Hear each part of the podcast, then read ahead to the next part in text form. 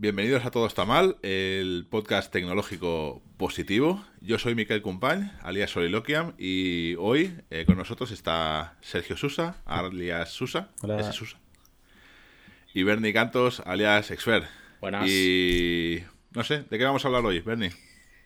Bueno, pues hoy el tema que teníamos que hablar era bastante amplio. Íbamos a hablar de, de, salud mental, de temas físicos y tal, pero es que se nos va bastante de madre, así que vamos a restringirlo. Vamos a hablar solo de lo que es el, el crunch y el burnout.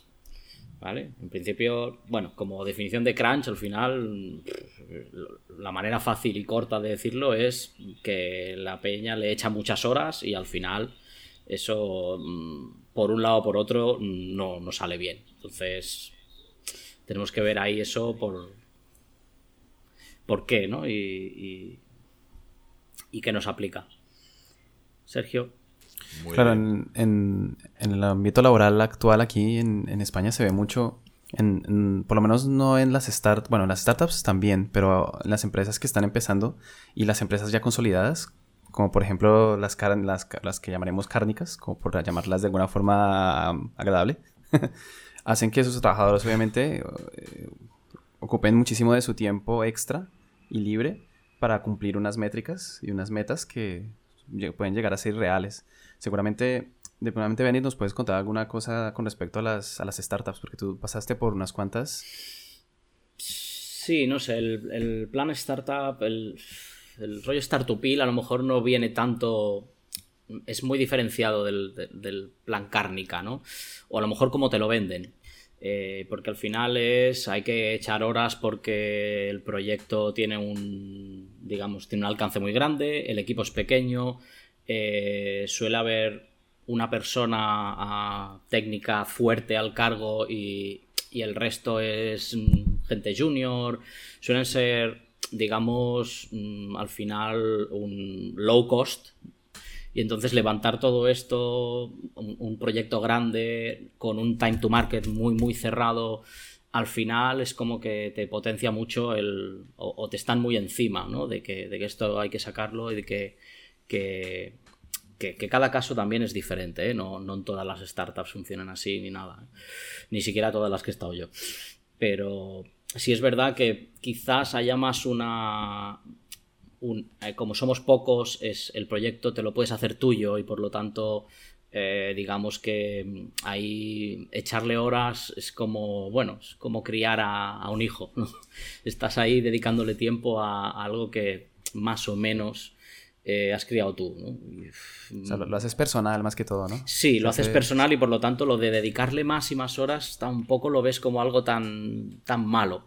Aunque realmente eso a la larga pues ya sabemos todos a lo que lleva, ¿no? Pero, pero sí, es una, es una cosa que, que, no sé, supongo que Miquel ha tenido una experiencia similar también.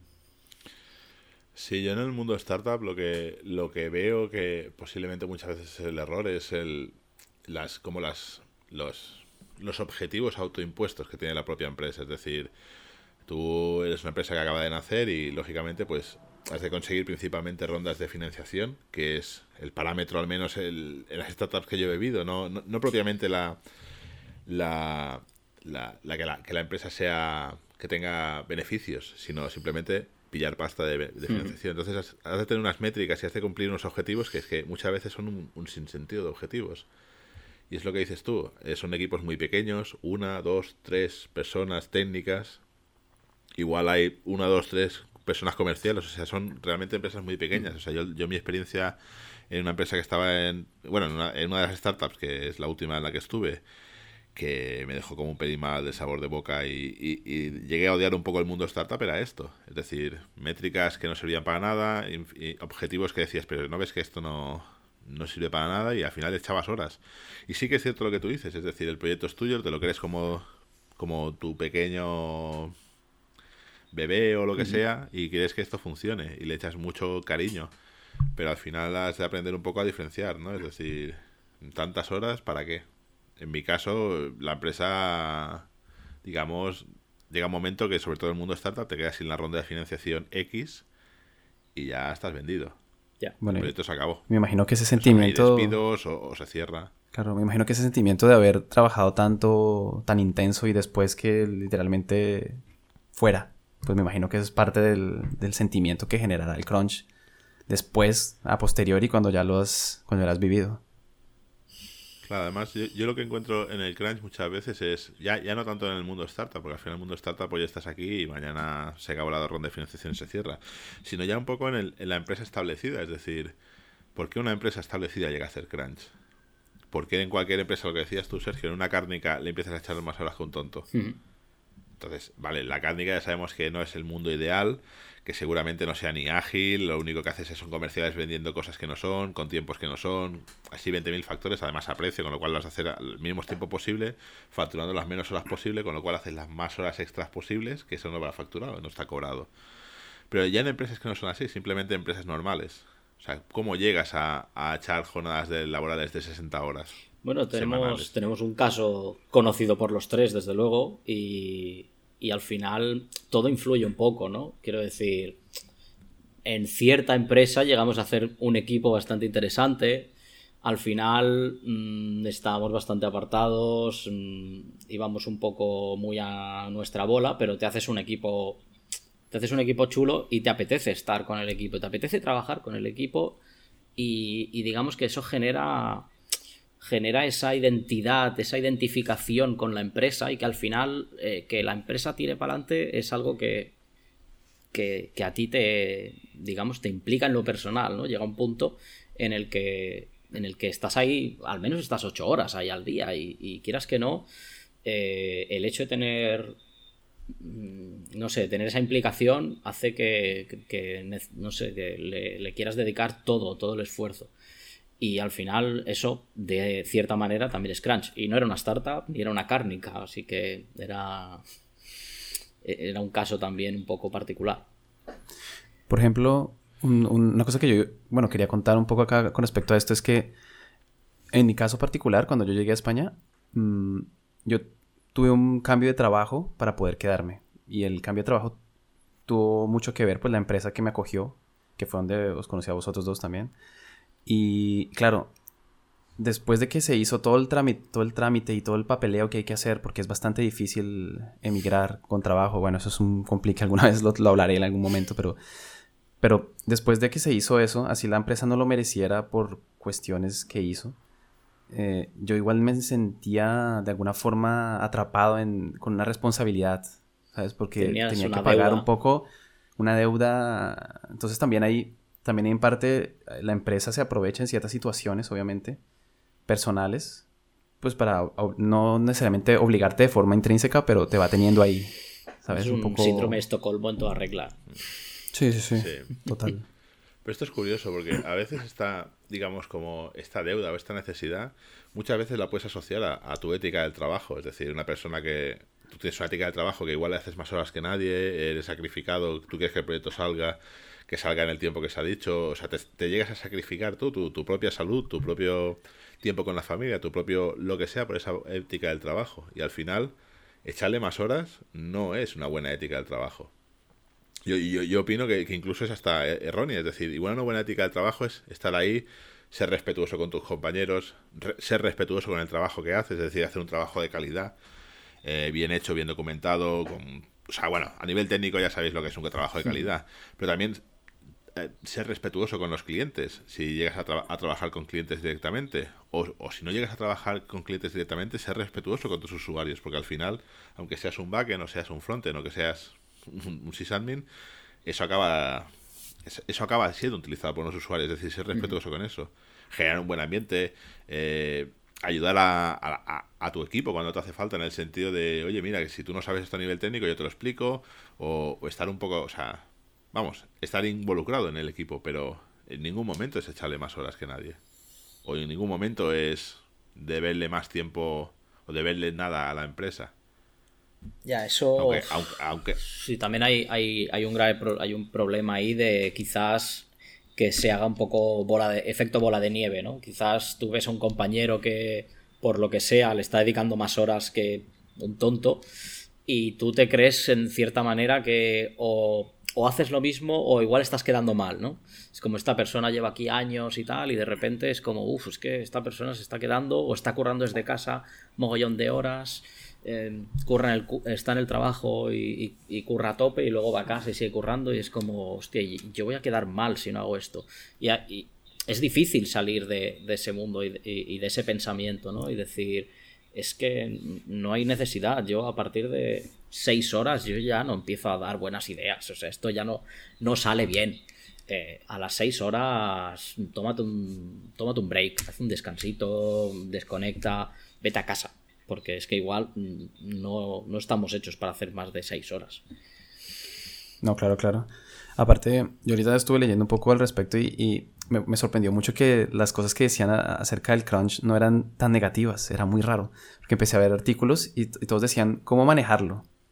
Y yo, pero. Y entonces describían dos tipos de crunch: un crunch esporádico y un crunch continuo. Y ninguno de los dos eran negativos y me, me, ponía los nervios. Porque el esporádico, a ver, de vez en cuando hay que remangarse un poco y, y si es una semana que toca duro, pues bueno, una semana toca duro por X o Y motivo. Por ejemplo, que un compañero se enfermó. Puede pasar y ya, y, con el compañero se llegaba y después no, pues son cosas que pasan y hay que afrontarlas.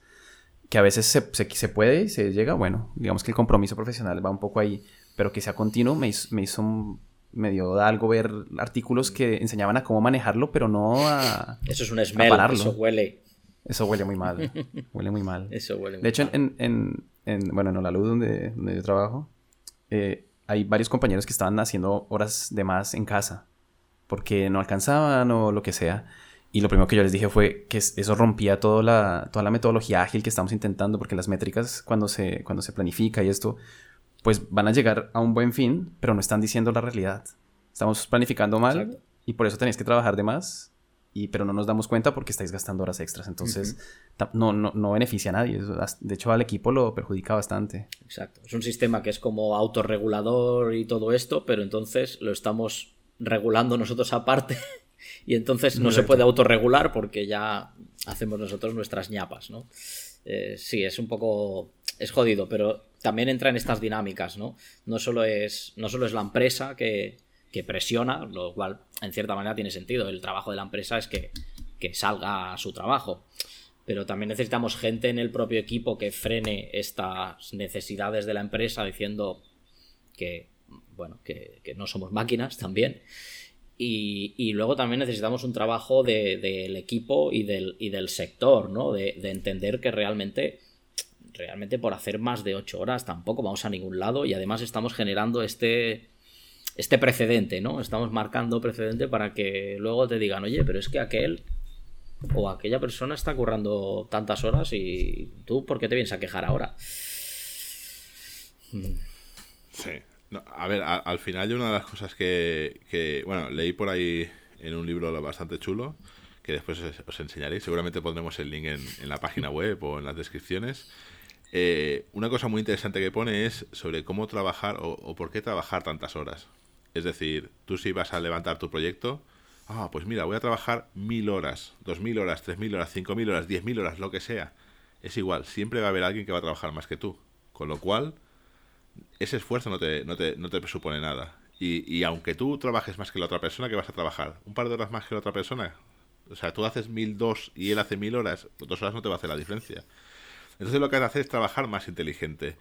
Es decir, lo que decís, ¿no? O sea, hacer un planning. ¿Por qué el planning no cuadra? ¿Por qué estamos gastando? Pues igual no hemos planificado bien, igual el objetivo no es el correcto, igual es buscar más inteligencia, igual faltan recursos, pero ya no solo recursos de mano de obra, eh, echarle más horas, sino recursos de por qué esta persona no ha podido hacer esto.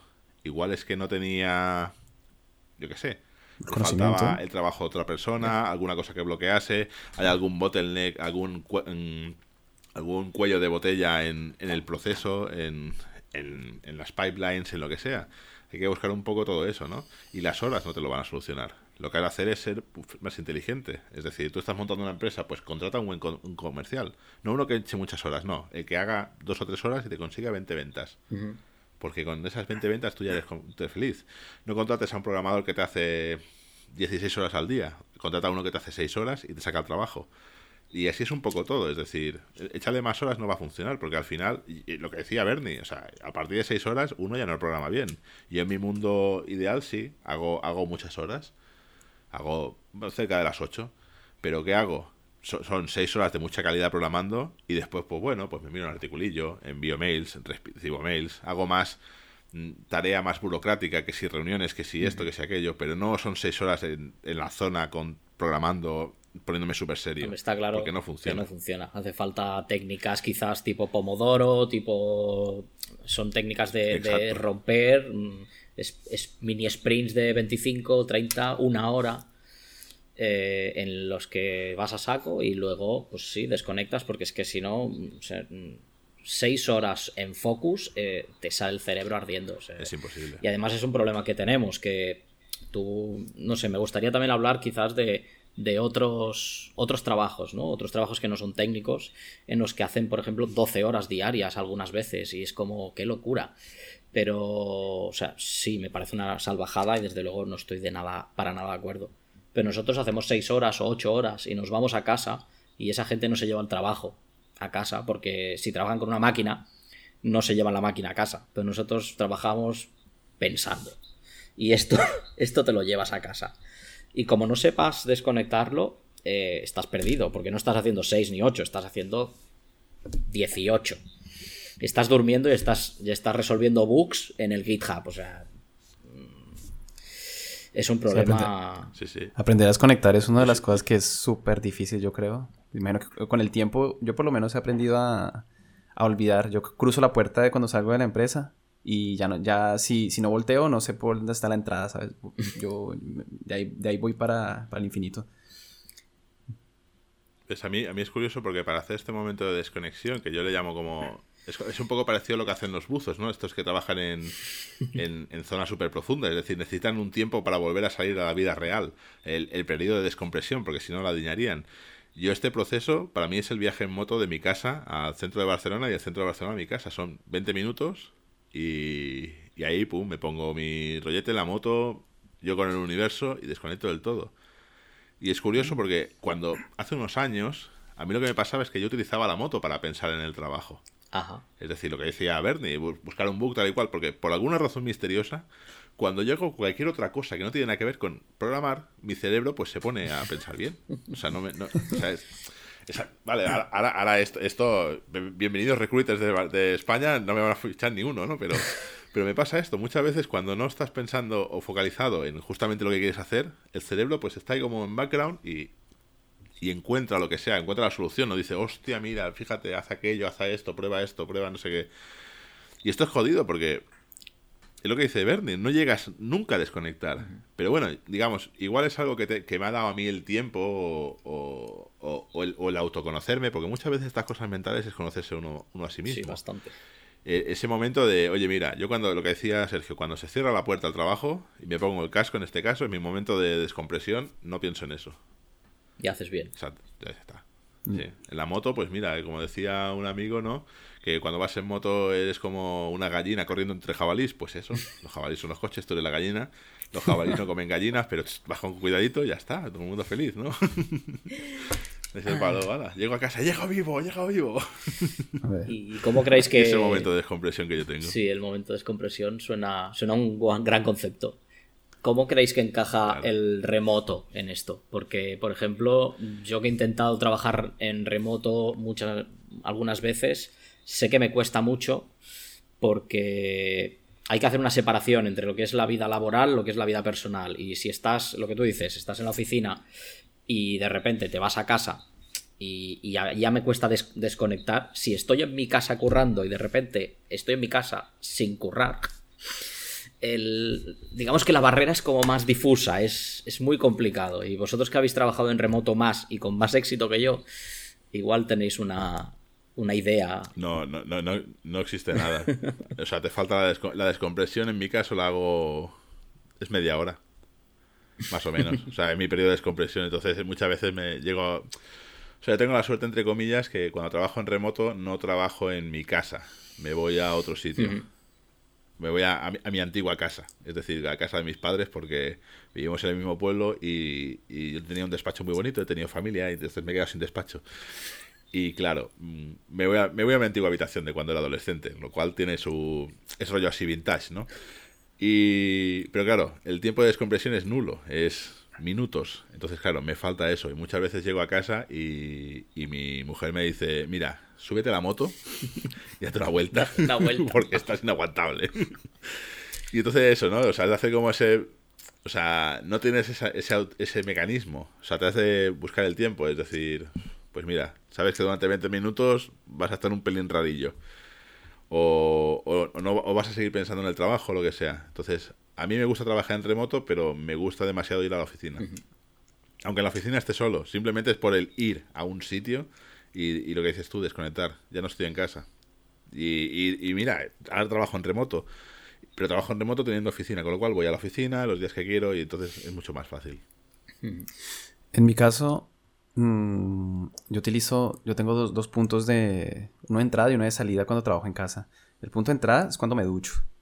Porque yo, si me viniera a trabajar sin hacer nada, sino en pijama lo que sea, ahí me perdieron, no voy a ser productivo para nada. Pero el momento en que me ducho y hago, hago como si fuera a salir literalmente, pero en vez de girar hacia la derecha para la puerta, pues giro hacia la izquierda y me meto aquí. Es el primero para entrar y volver a como cambiar el switch. Y el segundo al salir es más divertido porque utilizo alguno de mis hobbies para hacer eso cuando se acaba el, el horario o ya, no, ya, ya hice lo que tenía que hacer por el día o yo considero que es lo que debería hacer, pues quito todo, desconecto el portátil, lo apago, apago todo y hago otra cosa. Entonces a veces cojo la guitarra y toco alguna cosilla. A veces, a veces como trabajo en el portátil, trabajo no en el lugar espacial donde estoy ahora, que es mi ordenador que utilizo para jugar y grabar, sino que lo tengo al lado. Entonces me muevo un puesto y me pongo a jugar. Entonces a, a las tres partidas de juego ya no estoy pensando en nada, estoy pensando en el juego estoy cabreado porque perdí o lo que sea. Y ahí, de ahí no me saca nadie. Tienes que entrenar más, mi. Sí. Bueno, pues esto estaría interesante. A ver si en, trabajo en remoto alguna vez y puedo poneros estas cosas en práctica. ¿Qué más? Tenemos por aquí. Hablábamos también del tema del crunch. Yo creo que también hay una cosa que, añade, añade material al, asunto, ¿no? Es, es, como, digamos, echarse a las espaldas responsabilidades que no tocan. Ya sea porque la empresa te las pone o porque no las ponemos nosotros, ¿no? Pero a veces pasa de. Le quieres dedicar cierta, cierto tiempo al proyecto, pero además tienes que hacer, además de tus labores de programación, pues te toca hacer otras labores para las que no te han contratado en ese caso, que, que te llevan mucho más tiempo, ¿no? Además del, del que te toca. Y, quizás esto, esto también agrava mucho el problema, ¿no? De, de, de, echarle, echarle demasiadas horas porque al final tú te ves un poco obligado a, a dedicar esas ocho horas de productividad, de código, de picar puntos y comas, en el caso de Miquel, ¿no? Que hace JavaScript eh, y estas cosas, pero después de esas... Yo, yo, yo linteo y pongo puntos y comas, eh, ojo, cuidado. Pero sí es verdad que si luego además tienes que tomar esas otras responsabilidades porque, bueno, por lo que hablábamos antes, ¿no? Si el equipo es pequeño, pues al final entre todos hay que arrimar el hombro, ¿no? Y, y, si, bueno, si el equipo ya es más grande, a lo mejor igualmente, pues yo qué sé, te interesa arrimar más el hombro para que, oye, para que se te vea, ¿no? ese tipo de cosas, yo creo que también hay, hay, un, hay una gran parte de, responsabilidad en, nosotros mismos por, hacer este, por llegar a este crunch. Bueno, yo, considero que la mayoría de veces que pasa eso tiene que ver un poco con, con exigencias puestas por X o Y motivo y generalmente son em, cuando te subes a, ya no tipo técnico, por ejemplo, pasa mucho cuando eres puro técnico y te dicen, oye, que tienes que mentorizar o dirigir un equipo. Entonces, dirigir un equipo eh, requiere otras habilidades que no son de programación. Y claro, tienes que aprenderlas. Cuando recién pasa, pues haces todo mal, eh, no sabes tomar decisiones, lo tomas todo a la ligera y, haces todo mal. Y ese tiempo que pierdes ahí, pues lo, tienes, lo, ves que lo tienes que recuperar haciendo para lo que te contrataron, que es lo que decía Bernie. Y ahí se extiende la cosa. Y eso se ve muchísimo. yo lo he visto muchísimo. Sí, y a veces son responsabilidades heredadas ahí casuales, ¿sabes? Yo creo que el tema este también de, Ah. de entrar en este en estos detalles igual nos da también para un capítulo entero, ¿eh? De Ya, por, qué, por qué de repente un paleta pasa a ser albañil y un albañil pasa a ser eh, arquitecto. De repente, because yes. Es verdad. sí, sí, sí.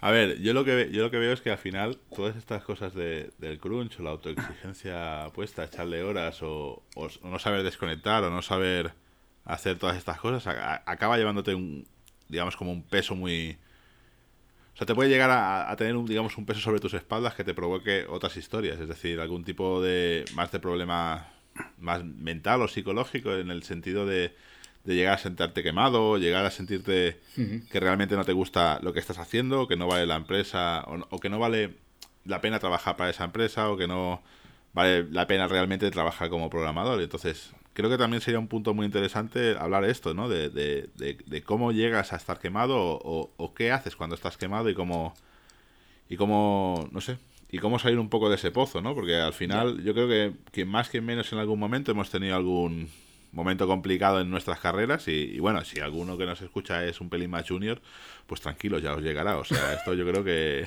Ojalá que no. que el bache llega, ¿no? La- la- vamos, es como la crisis de los 40, ¿no? Pero en el mundo programador, ¿no? Entonces, vamos, hay gente que, bueno, que imagino que, que igual no lo supera y mira, pasas de ser programador a, qué sé, a tener un ramado de cabras en la montaña, porque es que realmente a nivel psicológico es como complicado, ¿no? Y, y es un poco, ¿no? También, es decir, en cierta manera lo que, lo que decía Bernie, es decir, si tú te autoimpones tareas o te impones cosas y, y al final no te no desconectas y, te machacas tanto, es que ¿cómo, cómo salir de ese pozo, ¿no? O cómo, o cómo encontrar el, el qué, o no sé. Al final creo que, que- a nivel empresarial eh, es una pena que tú tengas un...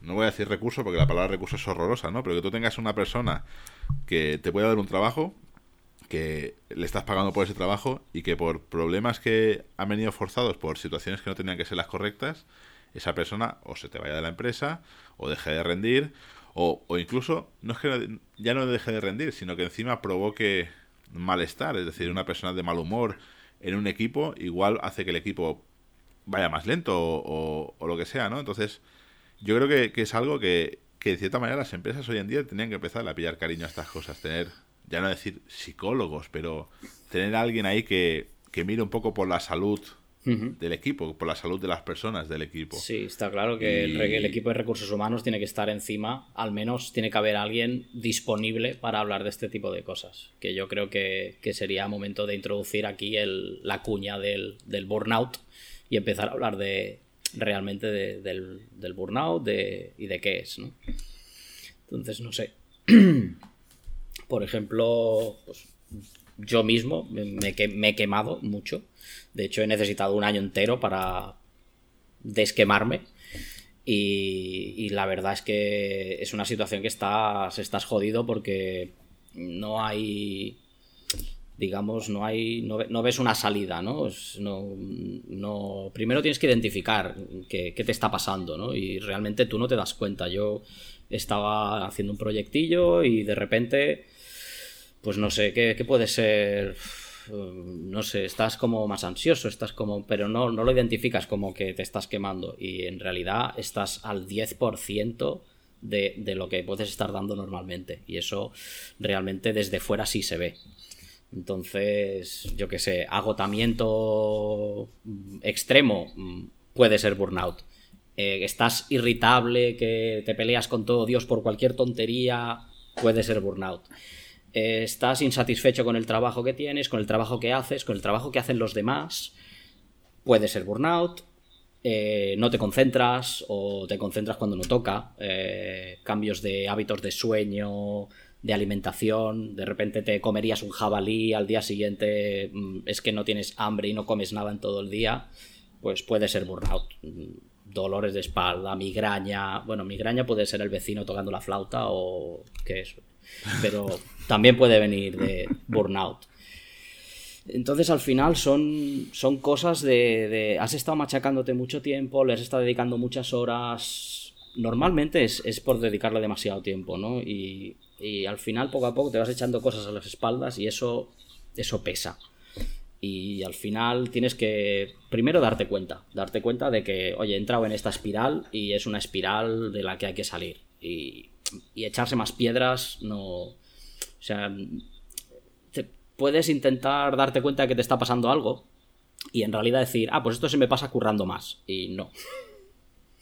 O es como, no, no, eh, si, necesitas salir de ahí. Entonces, una manera, cógete vacaciones. Cógete vacaciones y te vas, aunque sea en tu casa, tocándote las narices, te estás un mes. No hace falta que te estés un año, como me he estado yo. Pero te estás un mes tocándote las narices y luego vuelves. Porque es que no. Estar. O sea, para la empresa, estar pagando a una persona que está al 10% es, es una pena. Eh, o sea, para la empresa no les da la cuenta pero es que mm, tú cuando vas a trabajar y ves que estás rindiendo al 10%, al día siguiente rindes al 9%, porque estás, estás te, das cuenta y vas, vas peor. Entonces, realmente estas cosas mm, yo creo que es, es importante sobre todo identificarlo, identificarlo pronto y lo mejor sería no llegar a eso. Y para no llegar, todo lo que hemos hablado del crunch antes aplica aquí. Es descansar, desconectar, Mm, buscarse hobbies que no tengan que ver con, estar delante de un teclado y cosas por el estilo. Claro, yo, yo estuve leyendo un poco de, esto de crunching y os voy a leer rápidamente. Es son solamente unos numerales de, un estudio que hizo el profesor, un profesor, un doctor que se llama Ballard. Es estadounidense y trabajaba para una cosa que se llama Psychologically Healthy Workplace Program y sacó como 10 puntos que son para que se notan cuando o que son síntomas del, del burnout.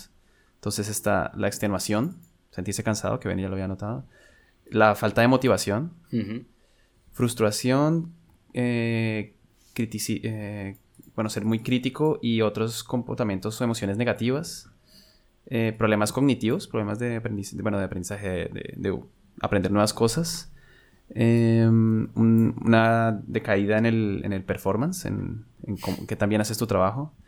Eh, personales, ¿qué? Problemas interpersonales en el, trabajo y en la casa, o sea, en, el, en, tu casa. Em, no cuidarse a uno mismo, o sea, es, empezarse a descuidar. Eh, empezar a estar preocupado del trabajo cuando no se está en el trabajo. Que es lo, lo que hablamos que no podemos desconectar, pues está ahí. Eh, una caída en la satisfacción en general, problemas de salud y problemas de salud, y esos son los 10. Claro, al final es complicado, ¿no? Porque el asunto es que ya, ya no es. O sea, que la propia empresa ya no ponga recursos para, para cuidarte o, o, para detectar estas dos cosas, ¿no? Sino que muchas veces no existe la, la, cultura de tú como persona que te das cuenta de lo que tienes, levantar la mano y decir, oye, chicos, necesito ayuda. Y, porque al final igual la cultura que tenemos aquí, o esta cultura más occidental, es como, entre comillas, mostrar debilidad. Y no es mostrar debilidad. Es decir, tú tienes un problema que este problema puede ser causado por 20.000 cosas que seguramente no tengan nada que ver contigo, pero te están, te están afectando, ¿no? Y, mm. y, creo que, que, tendríamos que tenerle un pelín más de cariño a estas cosas. Es decir, ¿por qué, en este caso, por qué Bernice ha tenido que pegar un año en su casa sabático? O sea, igual se le podría haber ayudado antes. Ah, sí, ya, ya nos entendemos. es decir, igual se le podría haber ayudado antes. Igual Bernie podría haber levantado la mano y decir, oye chicos, que no estoy bien, necesito un mes sabático. Necesito pegarme un mes de no quiero veros las caras. Tal cual, el primero tendría que haber sido yo en levantar la mano, pero cuando la levanté fue tarde. Muy tarde. Pero es que, pero es que muchas veces, muchas veces no, no se es consciente de esto. Es decir, yo creo que, que tendría que ser algo más o sea, que, realmente tendría que existir algún tipo de formación, algún tipo de conocimiento popular de, oye, miraros, conoceros a vosotros mismos, hacer interiorización, es decir, oye, si yo llego a casa triste, eh, enfadado, eh, lo que decía, ¿no? Eh, extenuado, bueno, simplemente ese listado de 10 cosas que ha dicho Sergio. Si alguna vez haces, haces un check, oye, pues levanta la mano, pasa alguna cosa, hay algún problema. Y, y, incluso si estás en una empresa que pasa de ti y, no, y dice, te jodes, pues te vas. Lo que, claro, y es el problema ese de, bueno, no todo el mundo se puede ir, no todo el mundo se puede pegar un año sabático, no todo el mundo tal. Entonces es, es complicado, ¿no? Incluso, o sea, yo, yo por ejemplo, en mi caso personal, eh, más o menos en las mismas épocas que a Bernie le pasó lo que le pasó, en la empresa donde yo estaba trabajando, bueno, pasó una cosa bastante complicada. Bueno, básicamente eh, os echaron a vosotros dos de la empresa y reducieron el, equipo a mitad de a mitad del vamos a la mitad de recursos, ¿no? Y yo me quedé ahí y me quedé ahí por una simple razón de como de obligación, es decir, y no obligación con la empresa, sino obligación mía personal, porque yo tenía bueno tenía un a mi hija en camino, a mi a mi segunda hija, tengo un hijo, padre de familia, una persona seria responsable. Y claro, no te puedes, digamos, cuando tienes niños no es tan fácil como... sí, es verdad, yo responsable de qué. no, pero cuando tienes hijos no, no, es tan fácil ese de, oye chicos, me pillo un año sabático. Porque no es, aunque tengas el dinero, es como, no es lo responsable, no es lo que en casa te han enseñado. Eh, chico, trabaja, mm, haz esto, haz aquello. Entonces es complicado, ¿no? Y, y fue un momento que yo, pues lo que dice Soberni, es juro, de llegar a casa enfadado, de estar todo el día pensando en el trabajo, de estar frustrado, de... O sea, de, en mi caso fue ese golpe de, bueno, de estar en un equipo que iba bien, que vamos para adelante, tal y cual, te pegan el ostión, te reducen el equipo, tienes que empezar a pillar mucho más responsabilidad de la que tenías, eh, te llevas mucho trabajo, muchos hombros en la espalda, la espada de Damocles esa de, de es que si no salen bien las cosas, te vas a la calle y entonces ya empiezas a pensar, bueno, es que me voy a la calle, pero es que tengo un hijo en camino y es como ese, venga, esa losa que te viene encima, ¿no? Y, y, a mí la verdad es que lo que me vino muy bien, muy bien, muy bien, pero además muy bien, fue la baja de paternidad, en mi caso. Ya ves tú, que, que locurón, ¿no? O sea, en mi caso fueron las cinco semanas, no como la gente afortunada de ahora, que van a tener sus ocho semanas largas. Y, y eso, yo me hice mis cinco semanas y después cinco semanas de vacaciones, lo cual fueron dos meses y medio de estar en casa cobrando el sueldo, parte del Estado, parte de la empresa, y, pensando en cualquier otra cosa que no fuese programar, ni empresa, ni trabajo, ni nada. Simplemente criar un, criar un niño. Sí, no creo que te dejase mucho este margen para pensar. No, no. pensar, pensar en quiero dormir, por favor. Y es curioso, ¿no? Porque en un momento de alto estrés, que, que es criar un niño, la paternidad, sobre todo un bebé al principio, es los, los dos o tres primeros meses son duros. Es decir, sí, no iba a decir horribles porque la cosa también compensa, pero son muy duros, ¿no? Y es, es, es curioso, ¿no? Que este desconectar, este igual pasarlo mal criando un niño, te sirva para resetear y volver al trabajo bien. Bien. Y además, habiendo hecho como los deberes estos mentales de, de conocerse a sí mismo, de entender por qué te enfadas, de entender hasta dónde llegas tú, hasta qué responsabilidades puedes tener. Eh, entre, entre comillas, hacer que, no que las cosas te resbalen, sino si tú tienes ciertas responsabilidades, dices, oye, de una en una, a poco a poco y, y con buena letra, es decir, no, agobiarse. Es decir, eso está ahí, pues voy haciendo, pim, pim, pim, pim, y ya está. Y son todas esas cosas que, que yo creo que, que, muchas empresas tendrían que empezar a implantar el tiempo sabático pagado. Es decir, oye, pero además tiempo sabático de verdad. Es decir, no el típico trabajador que está de vacaciones y está en el Slack o hablando por teléfono o mirándose los mails. No, no, no, no. no. O, sea, en la oficina. El móvil se queda en casa eh, o en la oficina y, y, oye, y desconectar del todo, porque realmente creo que para la salud de los trabajadores es importante. Y, y esto es algo que, que, igual es aplicado a nosotros técnicos, pero seguramente, yo qué sé, un doctor, un doctor de medicina, seguramente también tenga estos problemas mentales y, y seguramente también le haga falta algo parecido a este tiempo más sabático de desconectar, de no tenerse el yo que sé, enfrentarse a todos los problemas que pueda tener un médico o un arquitecto. O, igual incluso está una persona que trabaja en el aeropuerto cargando maletas o, o alguien que trabaja en un almacén. Seguramente, igual no sea un trabajo tan mental, pero este tiempo sabático en cierta manera ha de existir. Y, y bueno, pues, ojalá alguien algún día lo empiece a implantar. Hay empresas que sí que lo hacen, que, que la verdad es que están bastante bien y, y tienen esto y, y, no sé, yo creo que es algo muy importante. Y esto viene a colación de. Voy a hablar de mi libro. Mira, yo me he leído este libro.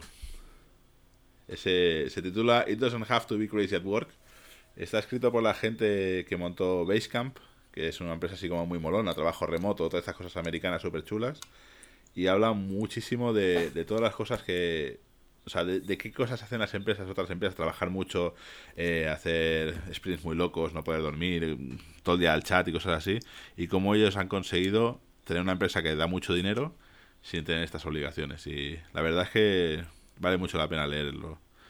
Lo que vamos a hacer es poner en la descripción del capítulo un link para Amazon o, cualquier otra tienda, ya, ya, veremos. Será Amazon seguramente, para que si os interesa comprar el libro. Vale como 15, 15 euros o algo así, o sea, súper barato. Y se lee muy, muy fácil y es muy, muy interesante. No, no, sé si va a servir para mucho, ¿no? Porque esto es lo típico que, bueno, más que nada regalarlo a vuestros managers, a vuestros CEOs, a vuestros tal. Es el tema, que llegue a los oídos adecuados. Exacto, sí.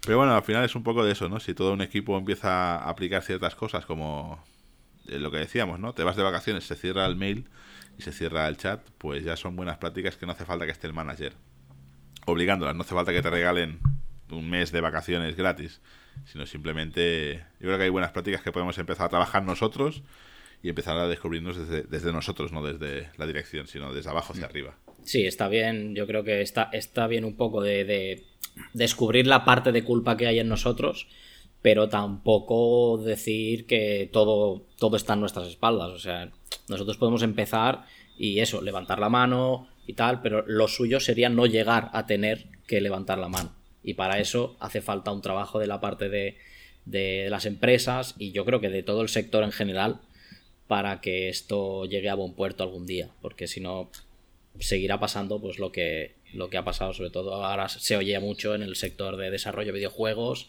eh, empresas ahí metiéndole 100 horas semanales eh, sprints de locura de fines de semana, eh, empresas de banca online diciendo que si no estás trabajando toda la semana y fines de semana, ¿qué, qué estás haciendo?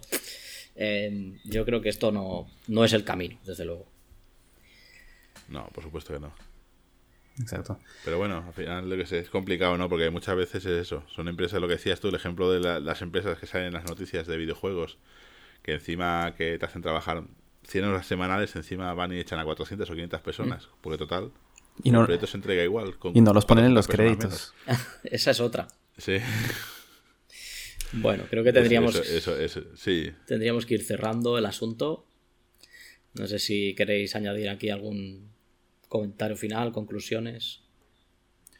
Yo creo que también eh, una de las cosas que podríamos hacer es tratar de ser un poco, a ver, yo lo intento igualmente, pero sé que es difícil, ser más empático a la hora de trabajar, ser un poco más humano. Siempre que trabajas en equipos de tecnología tiendes a ser como muy mecánico y esto a veces puedes ver a la persona del lado como una persona con una persona y te, te puedes dar cuenta que está bien o está mal, a veces solamente con el volumen de la voz, con cómo, se, cómo camina, con cómo llega todos los días. También hay es una cosilla que podíamos hacer todos y, estaría bien. Últimamente a mí me ha funcionado.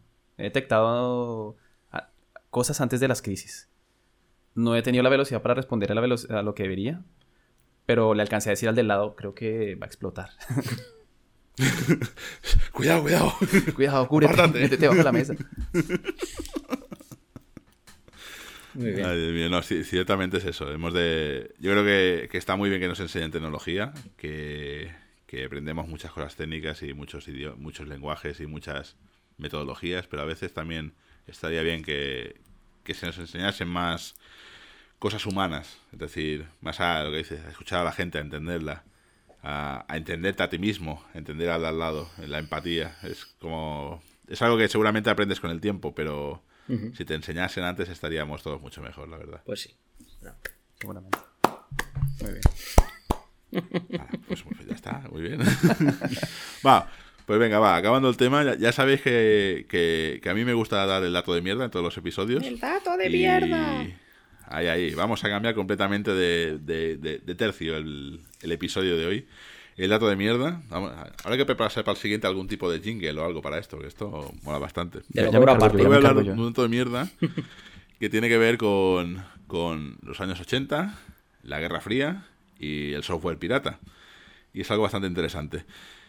Eh, bueno, como sabéis, históricamente en la Guerra Fría eran dos superpotencias, los americanos o el bloque occidental y el bloque soviético, que luchaban los unos contra los otros para vete a saber qué, nunca, nunca entenderemos qué pasaba, pero bueno, estaban ahí de que te pego. Entonces lo que hacían mucho era robarse secretos industriales. Los americanos robaban secretos industriales a los rusos, los rusos a los americanos y era así constantemente.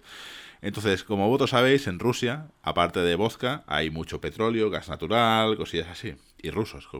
Entonces, ellos lo que, los rusos fueron a construir lo que vendría a ser un oleoducto y les hacía falta, digamos, eh, software de gestión y, y cosillas así cosas para eh, gestionar las bombas, las válvulas, estas cosillas. Entonces los americanos se enteraron que los rusos les querían robar el software de gestión este. Y montaron una super mega operación para dejarse robar el software introduciéndoles un poquito de malware dentro. Entonces los rusos pues dijeron, hemos robado esto, oh, qué buenos somos, la patria Rusia, somos los mejores, no sé qué. Y montaron el oleoducto con este software tal y cual. Y un día de junio del 83, pues el software dijo, ahora la voy a la parda. Empezó a abrir y cerrar válvulas, a poner bombas en marcha, o sea, a hacer que el sistema realmente se volviese loco. Y con eso provocó la explosión no nuclear, una de las explosiones no nucleares más grandes de la historia. Hostia. Con lo cual, el, resumen es: no pirateéis software, chavales, que habéis sido para explotar la CPU. o les van a, van a minar Bitcoin. Muy bien.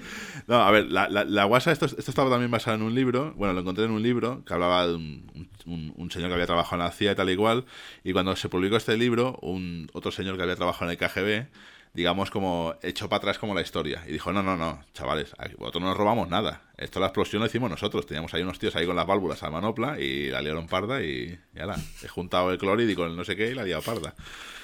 Y ya ves. Huele, qué fuerte. Pero bueno. Pondremos el link también del libro de Amazon ahí y mira, si lo queréis comprar, es un poco de Guerra Fría, es bastante interesante. Pero bueno. Muy bien. Pues nada, eh, hemos hecho antes, nuestro bot ha hecho una, encuesta antes en Twitter y ya tenemos el próximo tema del próximo episodio, que será hablar de seniors. Sea lo que sea. Señores. Eso. Seniors y señores. Sea lo que sea eso, porque quién sabe lo que puede salir de ahí. Sí, yo, yo, creo que el bot nos planta unas trampas de nos pone el título y después, ala, chavales, tenéis un mes para pensar a ver qué, a ver qué decís. Yo os dije que no era buena idea utilizar inteligencia artificial, pero mira. Maldito sea. Sí.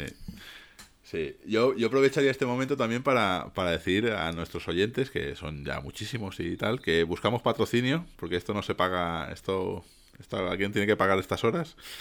Y, también que buscamos colaboradores. Es decir, si os, si os apetece venir a hablar de, por ejemplo, la semana, la semana que viene, Dios mío, en el siguiente episodio, el mes que viene, de, de esto, de, de, la senioridad, de los seniors o de los señores o de esto, pues esto estamos invitados. O sea, podéis venir y en otro nos encantaría tener más gente y que dé su opinión. Porque al final, Bernie, Sergio y yo nos conocemos entre nosotros y siempre está bien traer ese punto de vista externo.